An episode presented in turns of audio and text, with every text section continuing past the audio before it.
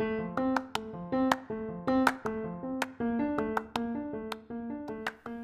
gente! Hoje em dia nós estamos falando bastante sobre jogos. Jogamos para passar o tempo, relaxar e entre outros.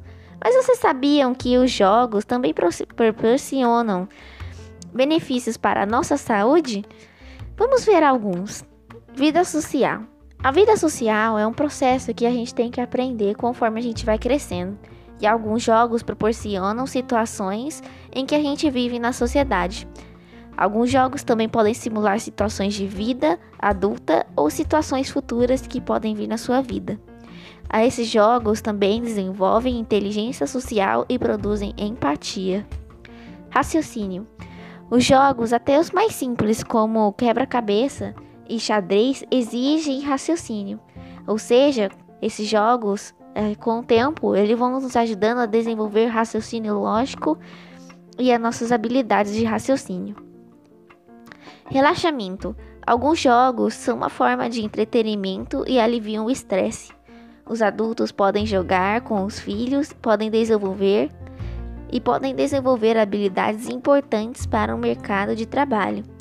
Durante uma partida, podem observar e aprender com outros enquanto ele traça sua estratégia para vencer o jogo. Coordenação motora. Muitos jogos incluem o manuseio de peças, encaixes e desafios de equilíbrio. Portanto, esses jogos nos ajudam a coordenação motora porque eles vão treinando em cada um desses pontos que citei. Tendência de mercado. Alguns jogos é, são trabalhados em uma sala de tendência internacional, ou seja, esses jogos ajudam a desenvolver a nossa área de trabalho. E agilidade. Alguns jogos em equipe que, por exemplo, envolvem bola ou qualquer outro, nos ajudam a melhorar nossa habilidade, porque eles requerem nossa agilidade e habilidade no manuseio da bola. Então, gente, esses são alguns dos motivos. Muito obrigado por ouvir e até a próxima.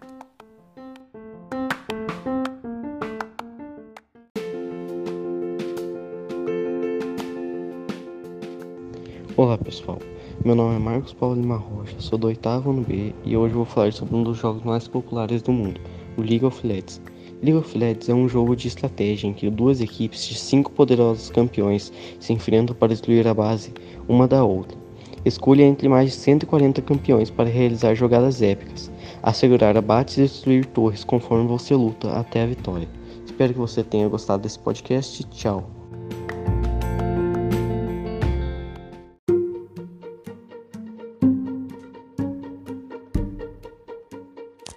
Oi pessoal, tudo bem com vocês? Hoje vim responder uma seguinte pergunta: Jogos pode ou não tornar alguém violento?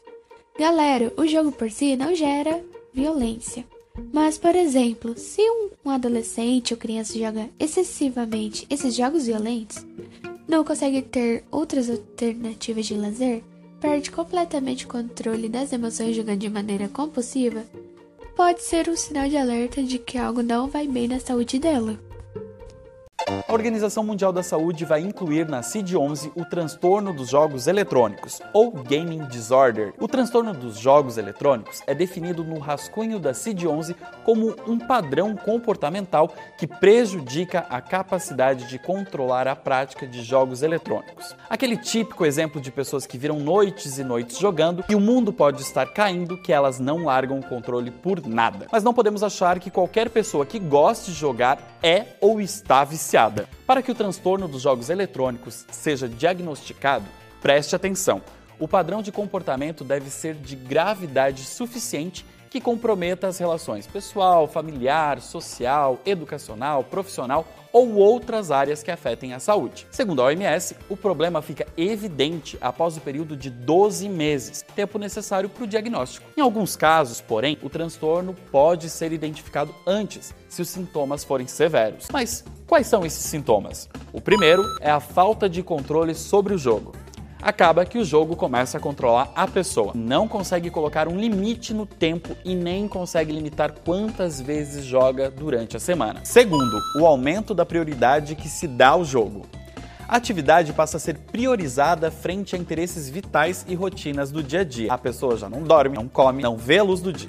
continua jogando ou volta a jogar mesmo depois de ter enfrentado problemas que passam a ser recorrentes.